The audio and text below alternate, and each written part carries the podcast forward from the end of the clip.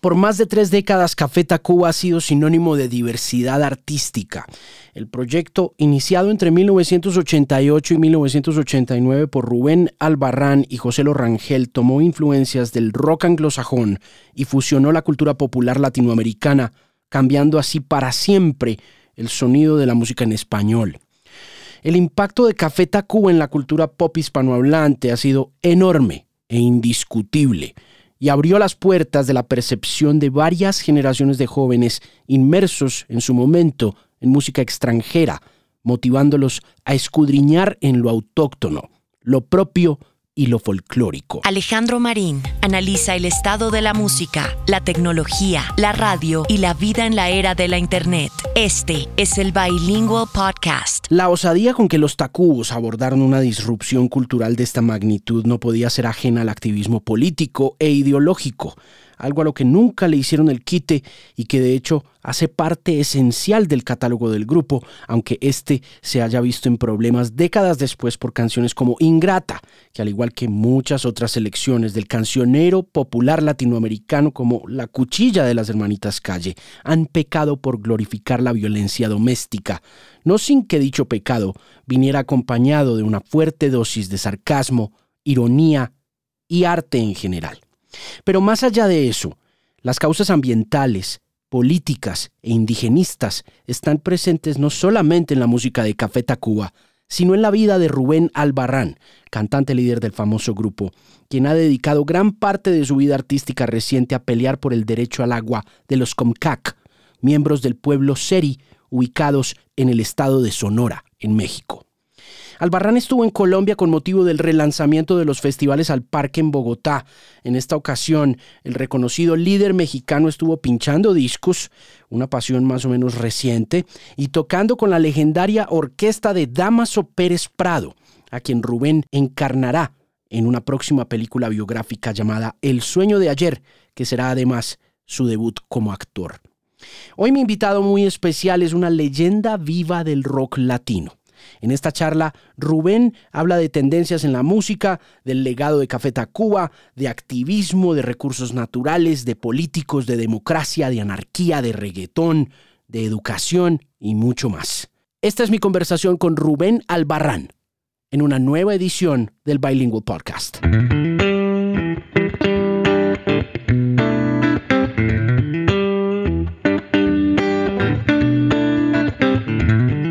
Bienvenido a Colombia de nuevo. ¿Cómo está? Muchas gracias, muy contento de estar aquí. ¿Cuándo fue la última vez que vino? Ay, creo que fue hace como dos años y medio más o menos. ¿Vino a tocar? ¿Vino con los tacubos? Eh, me parece que vine solo eh, a hacer mi set de pinchadiscos. Sí, sí. Y, sí, creo que esa fue la última vez. Óigame, ayer estaba de hecho haciendo pinche pinchadiscos nuevamente y quiero preguntarle cómo le fue. Bien, estuvo muy bonito, pues la gente muy alegre acá en Bogotá. Eh, creo que disfrutaron y eso espero. ¿Qué anda pinchando? ¿Qué anda poniendo? Ayer le escuché beats electrónicos, medio funkeros también. ¿Qué, ¿Qué puso ayer? De todo, pongo de todo. Como que lo que me gusta es como expresar expresarle a la gente pues el gusto por la música, la belleza de la música, más allá del género, más allá del estilo. Entonces es muy ecléctico mi set, pongo de todo. Pero ¿y, cómo cura las playlists? ¿Cómo, cómo escoge? ¿Qué... Eh, música que me haga bailar, básicamente, que me haga sonreír o que me haga cantar. ¿Hay cosas nuevas? Dentro de esos repertorios hay cosas que lo emocionan de lo que está pasando en esta era digital o no? Sí, muy poco, la verdad. Casi no escucho música nueva, la verdad es que escucho más música vieja.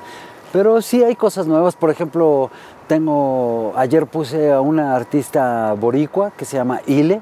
Claro, claro, la este, hermana de Residente. Exactamente. Que va a sacar ahorita disco con uno de los Black Pumas. Ah, se, va a hacer un, se va a hacer se hizo un bolero muy bonito ah. con Adrián Quesada, se llama ese muchacho. Ya. ¿Y qué tal? ¿Qué puso? Bien, eh, curandera. Y que me encanta esa canción. Y bueno, pues sí, pero mucho es música vieja. Sí. Sí. Ok. ¿Siempre ha sido así? ¿Siempre ha tenido una pasión por la música vieja? ¿O cuando empezó a meterse en el mundo de la música hubo algo nuevo que lo emocionara? Pues lo que pasa es que yo ya no le entré a, las a las plataformas digitales. A la música digital ya, como que ya, ya me quedé afuera de eso. Y, y entonces ahora mi, mi, mi principal fuente de, de, escucha de música pues proviene de vinilos, de cassettes, este, por eso es música vieja sí. básicamente. Ya música, no, yo no tengo ninguna de esas plataformas, no escucho música. La, la música nueva que escucho la escucho por mis hijos. Ok, ¿y Ajá. qué andan oyendo ellos? Híjole, no te sé nombrarlos. sí, o sea, se desconecta. Sí, yo, porque no me importa seguir a los artistas. Cuando era joven, pues sí, decía, ay, este grupo me encanta y lo seguía. Ahora no me importa seguir a los artistas, nada más escucho la música y digo, ah, sí me gusta. Afortunadamente tienen buen, buen gusto mis hijos. Entonces, casi mucho de lo que me muestran eh, me gusta. Pues eh, mucho trap, escuchan mucho trap, pero también escuchan... Eh, pues les gusta la música brasileña, les gusta el jazz, eh, escuchan así también, pues, eh, pues crecieron en pues casa. con ese papá, pues es que como no. Eh, son, son, muy eclécticos sus gustos. Sí, mire, y hablando de ese tema, del tema digital, te, venía yo preguntándome y estaba aquí haciendo mi cuestionario antes de que nos sentáramos a conversar de que siendo usted un pionero de las fusiones entre lo urbano, si lo vemos desde el rock, el, punk, eh, las músicas folclóricas latinoamericanas. ¿Qué siente usted ahora que pasa con el tema digital? ¿Qué va a pasar con respecto a movimientos de esa envergadura como Café Tacuba que lograron apoderarse del continente, de la región y causar un impacto real en la gente joven? ¿Y cree usted que volveremos a ver un fenómeno de ese nivel, de esa estatura? ¿Usted qué siente que va a pasar con la música joven hoy en día? Sí, sí lo creo. Creo que siempre son, hay fluctuaciones, ¿no? Creo que en momentos la, las tendencias son más a pues imitar lo que se hace en, en el primer mundo. Eh, y luego pues llega otra generación y cansada de solamente estar escuchando o viendo o atendiendo a las, a las tendencias, este, digamos, pues, internacionales, ajá, foráneas. Exacto, y pues más anglosajonas básicamente. Claro. Eh, cansados de eso, pues se regresan a verse a sí mismos, ¿no? Lo que hay en casa, lo, la, las músicas tradicionales. Creo que sí, sí va a haber, seguramente. ¿Será que sí? Porque yo cada vez siento más que todos nos estamos segmentando en un pequeño mundito y la internet precisamente nos está volviendo como atomizados, ¿no? Nos está volviendo este pequeño universo de cosas donde ya no tenemos este monolítico símbolo de la cultura latinoamericana como unos tacúos, como un soda o como unos aterciopelados que llegaban y se quedaban con la atención de millones de personas, ¿sabe? Sí, la verdad es que ya no entiendo demasiado qué está pasando, pero y sí, totalmente de acuerdo en que tal vez nos estamos como separando en pequeñas eh, pues grupos de, de, de tendencia, pero también, o Ahorita porque, digamos, eh, el reggaetón está acaparándolo todo y pues ellos sí logran una, eh, una exposición mucho más masiva que la que nosotros tuvimos. Entonces, eventualmente cuando pase esa moda, pues vendrán otras músicas que, digo, también no podemos futurizar demasiado. El mundo está, está tambaleándose y todo lo que podríamos pensar que es una institución, algo seguro eh, el día de hoy, mañana puede desaparecer fácilmente. Entonces, tampoco no sabemos qué pueda suceder, pero si siguiera más o menos como la misma línea de tendencias, sí, creo que puede, puede volver, pueden venir artistas que retomen eh, la música tradicional, eh, que la mezclen con, con, nuevas tendencias, con nuevas, nuevas tecnologías y que logren eh, pues una exposición masiva. Cuando yo tenía 19 o 20 años, recuerdo que, bueno, mucho tiempo atrás también, recuerdo mucho a mis padres eh, oyendo música eh, de protesta, oyendo música con un fondo social y político muy importante. Recuerdo de niño ir cosas como Santa María de Iquique, de Quilapayún. Recuerdo ir a Víctor Jara y a Tahualpa Yupanqui. Eh, pero fue su voz generacionalmente la que más me habló a mí en términos de conciencia social, ecológica, ambiental y política cuando salió el rey y cuando, cuando escuché sus acordes de cómo es que te vas Salvador de la compañía si todavía hay mucho overdor, si el progreso es nuestro sitio y está. Eh, recuerdo mucho que esa fue mi canción protesta como parte de la generación, ¿sabe?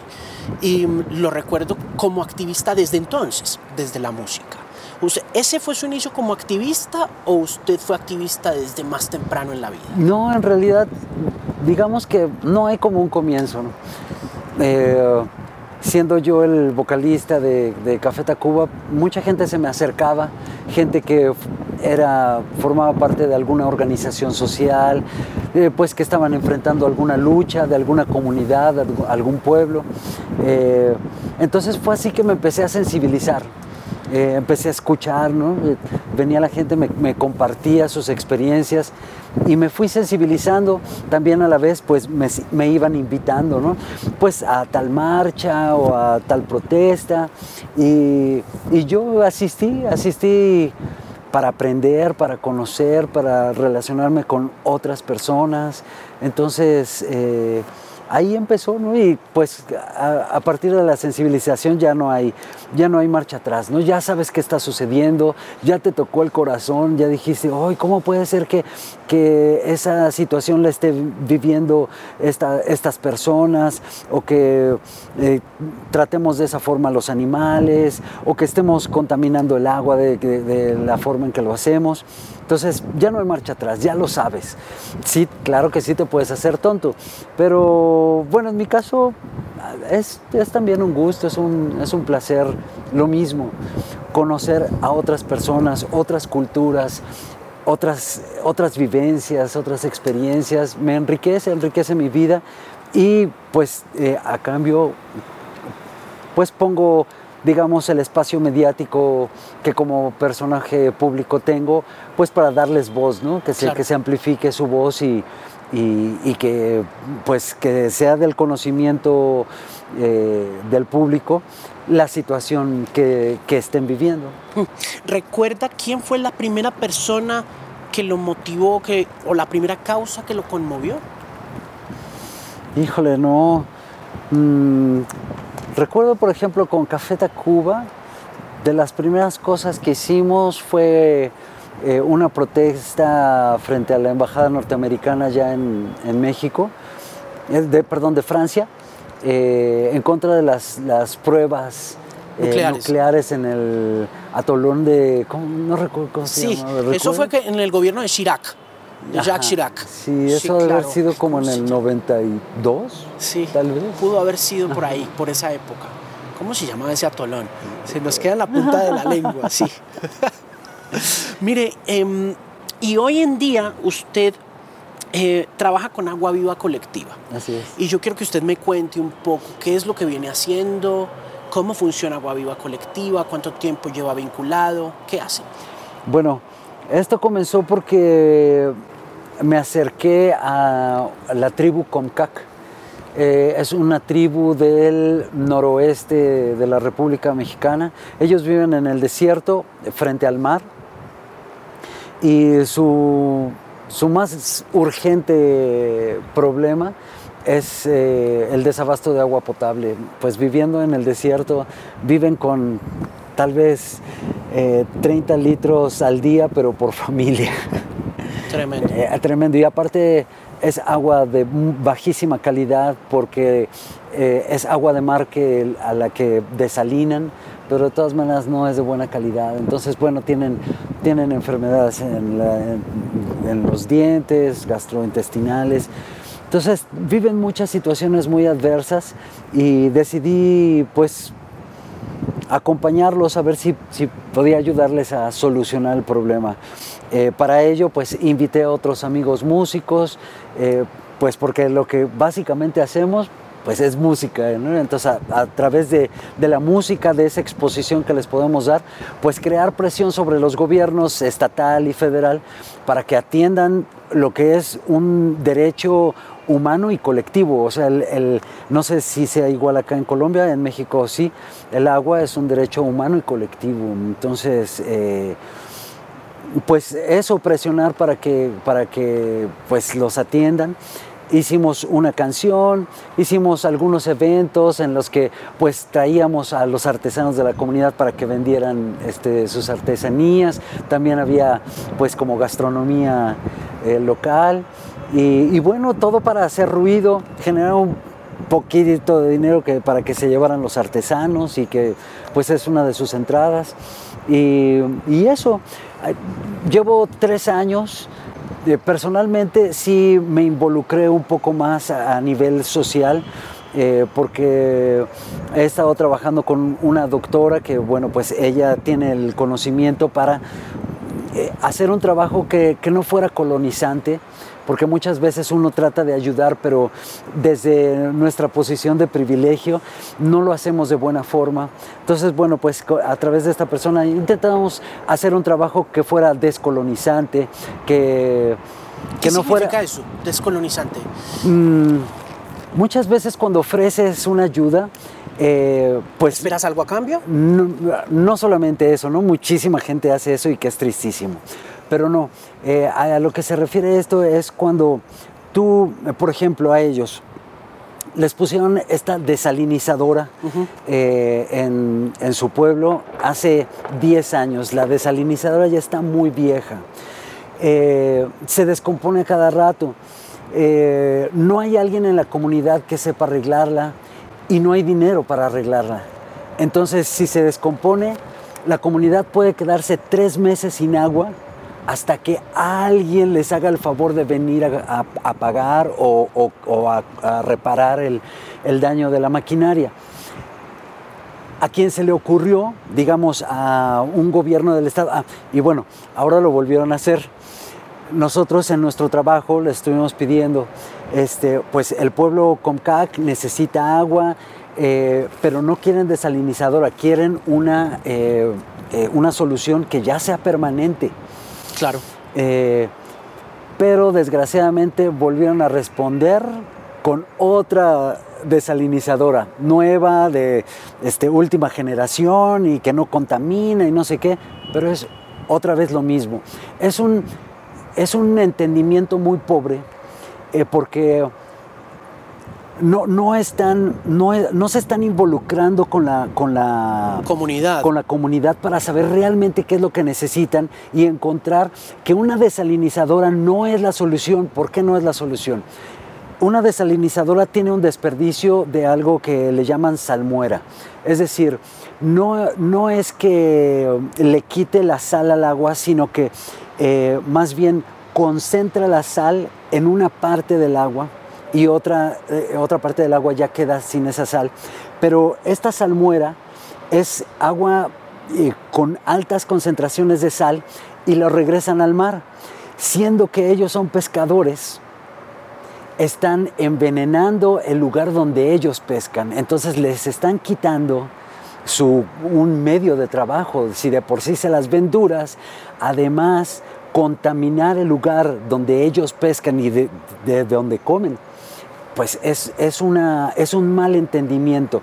Y eso es, eso es como una ayuda pues colonizante, porque no hay un entendimiento, porque no hay un estudio, no, no están eh, pues profundizando, profundizando en, la problemática. la problemática para saber realmente qué es lo que necesitan. Tiene que ser culturalmente mm, que, sea factible para ellos culturalmente, que lo puedan entender, que lo puedan recibir, que lo hagan propio. Porque también sucede que les traen aparatos, por ejemplo, esto, el mismo ejemplo, no saben arreglarlo. Entonces, si traes una desaladora, tienes que enseñarle a alguien de la comunidad a, que lo arregle. claro, a que, trabaje con ella, claro. O decir, sí, cuando se descomponga, nosotros, el gobierno del estado, vamos a pagar este, para, la compostura. Pero ponen la desalinizadora dicen, nosotros ya hicimos nuestro trabajo, chao. Además de que la desaladora cuesta 100 y ellos cobran, 600. Usted estaba hablando de eso en estos días cuando visitó Sonora y es el problema que tenemos inherente en los gobiernos, en tanto regionales como nacionales, no solamente en México, sino en todas partes de América Latina. Tiene que ver con corrupción. Em, ¿Nos vamos a curar de eso alguna vez, Rubén? ¿Usted tiene fe, tiene esperanza que eso alguna vez va la verdad, a cambiar? La verdad, Así, esperanza en la clase política, cero esperanza. No tengo esperanza alguna en la clase política. En la humanidad, pues... Tampoco. no le veo cara de que la tenga. Hemos creado cosas muy bellas como humanidad, pero sí tenemos nuestra parte oscura que pues nos tiene en, en un hilo, ¿no? Viviendo en un hilo. Estamos en un momento así extremadamente complicado para, para, nuestra especie. Y pues también, o sea, si, si perdemos la oportunidad de ser la conciencia del universo, este, pues qué tontos, la verdad. Yo siempre pienso así, ¿hace cuántos millones de años comenzamos a caminar? Y empezamos a descubrir cosas, cómo, cómo hacer fuego, cómo hacer utensilios. Y hemos llegado hasta acá y hemos hecho cosas maravillosas pero nuestra ceguera también nos, nos tiene al filo del precipicio. Entonces, pues, esperanza, no, mejor, mejor que sea hoy, mejor que sea, la esperanza es en el futuro. Y ya no hay futuro, la verdad. Yo no creo que haya futuro. Hay presión desde la música. ¿Funciona esa presión para los gobiernos? Más o menos, más o menos porque, porque y más en este momento así de las redes sociales y eso, se sienten vistos, se sienten vigilados, eh, es importante. Es importante porque... ¿Como auditoría de pronto? Sí, o sea, nos han, nos han dicho eh, con, con, con, toda la, la mala intención, eh, a ver, democracia es, escoge entre eh, azul, verde, rojo y blanco, ¿no? Escoge. Pero eso no es la democracia. O sea, Mm, no vas a escoger a cuatro desconocidos en la calle y los ves y de repente dices, mm, tú me late, tú me lates, tú me caes bien. Y le entregas las llaves de tu casa y dices, regreso en cuatro años o en seis años. Cuando regreses a tu casa, no sé qué vas a encontrar. Es lo mismo que hacemos pensando que eso es la democracia. Eso no es la democracia. La democracia, si es que existe, porque no creo en la democracia. ¿En qué cree? ¿Políticamente? En, ningún movimiento, claro que no. O sea, todos han fallado. Todos, todos han fallado. Eh, pues sí, creo, creo, o sea, yo soy anarquista. Y, y creo que es un deber, una responsabilidad trabajar por la comunidad. Es decir, bueno, en tu comunidad, ¿qué, qué, carencias tiene? ¿Qué problemáticas tiene? Pues trabajar en ello para la comunidad, para todos. Eso, eso es en lo que creo. Estar, sí, por supuesto. No son gobernantes, o sea, ya la misma idea de, de, decir, ay, si a mí me gobierna tal, no, no, no, a mí no me gobierna nadie. O sea, yo tengo la suficiente conciencia para gobernarme a mí mismo y dar los pasos que beneficien a los más, no a mí. el beneficio es para todos. Eh, y además para preservar nuestra especie, nuestra cultura, nuestra sociedad, nuestra familia, para preservar, para que puedan seguir y nuestra forma de vida pues no, no, no, no da para eso, no, no, va no puede durar demasiado. Entonces, eh, eh, yo creo que eso es lo que si en algún momento quisiéramos llamar pues democracia, pues es eso, nos tenemos que hacer cargo de muchísimos asuntos, o sea, los primeros, pues obviamente nuestra relación con los sagrados elementos dadores de vida, que son el agua, el aire, la tierra, porque nos dan nuestros alimentos, el fuego. ¿Por qué son sagrados? Porque sin ellos no podemos vivir. Si no están los sagrados elementos dadores de vida, nuestra subsistencia se ve en peligro. Y por eso tienen esa sacralidad y por eso creo que es importante como regresar a ese pensamiento de la sacralidad de estos elementos. Es lo principal. Si no, no podemos, no podemos seguir, no podemos pensar que nuestra especie va a continuar. Entonces, bueno, empezando por ahí, nuestra alimentación es básica comemos horrible, nos llenan de azúcares y de cuanta porquería, y comemos papitas y comemos pura, pura tontería. Entonces, eso también es muy importante. La educación, pero no la educación que, brinda el, mismo mafioso, el mismo mafioso que dice yo soy el gobernante, no es gobernante, es administrador, y tiene la gracia de, bueno, de estar ahí, porque es administrador, ojalá que tenga la conciencia, que tenga la inteligencia para poder, poder administrar para todos, para el bien de todos, de los más, pero no lo tienen, pero bueno, en, todo caso, son, son ellos, o sea, este, se me fue la idea que te estaba diciendo, pero este... Le pregunto para cerrar, agradeciéndole mucho su tiempo hoy en estas épocas de Colombia al Parque, si tuviera Vladimir Putin al frente, ¿qué le diría? Nada, no escuchan. Esas personas no escuchan, ya están demasiado lejos. No hay nada que decirle. Tal vez un abrazo, o sea, tal vez algo de afecto les haga bien. ¿Le gustó actuar como Damaso? Sí, me encantó. Me encantó, fue algo, nunca había actuado y fue un proyecto súper divertido lo disfruté muchísimo. No sé si lo hice bien, pero en realidad no lo hice para, para, para que se vea bien, claro, le eché todas las ganas, pero lo hice para mí, para divertirme y ya. Muchísimas gracias por darme este tiempo. Es un gusto conocerlo. Igualmente, mucho gusto. Muy amable. Mm.